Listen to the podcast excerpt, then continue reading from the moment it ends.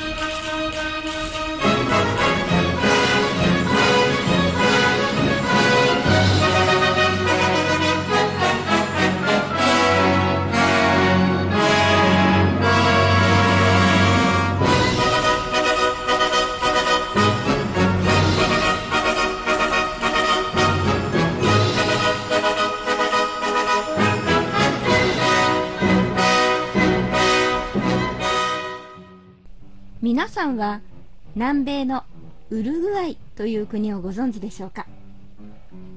人口およそ340万人。面積は日本の半分くらいの広さの国です。ウルグアイにも日本大使館があります。日本の大使館は世界中に139カ国ありますがその中で女性大使はわずか6人。なんとウルグアイにもその女性大使がいるというそういった国です。この国のことは知らなくても世界で最も貧しい大統領がいる国と聞けばピンとくる方もいらっしゃるのではないでしょうか。今回は世界で最も貧しい大統領ホセ・ムヒカ元大統領を特集したいと思います。ホセ・アルベルト・ムヒカ・コルダノ。愛称はエル・ペ。ペ1935年5月20日首都モンテビデオの貧困家庭に生まれました。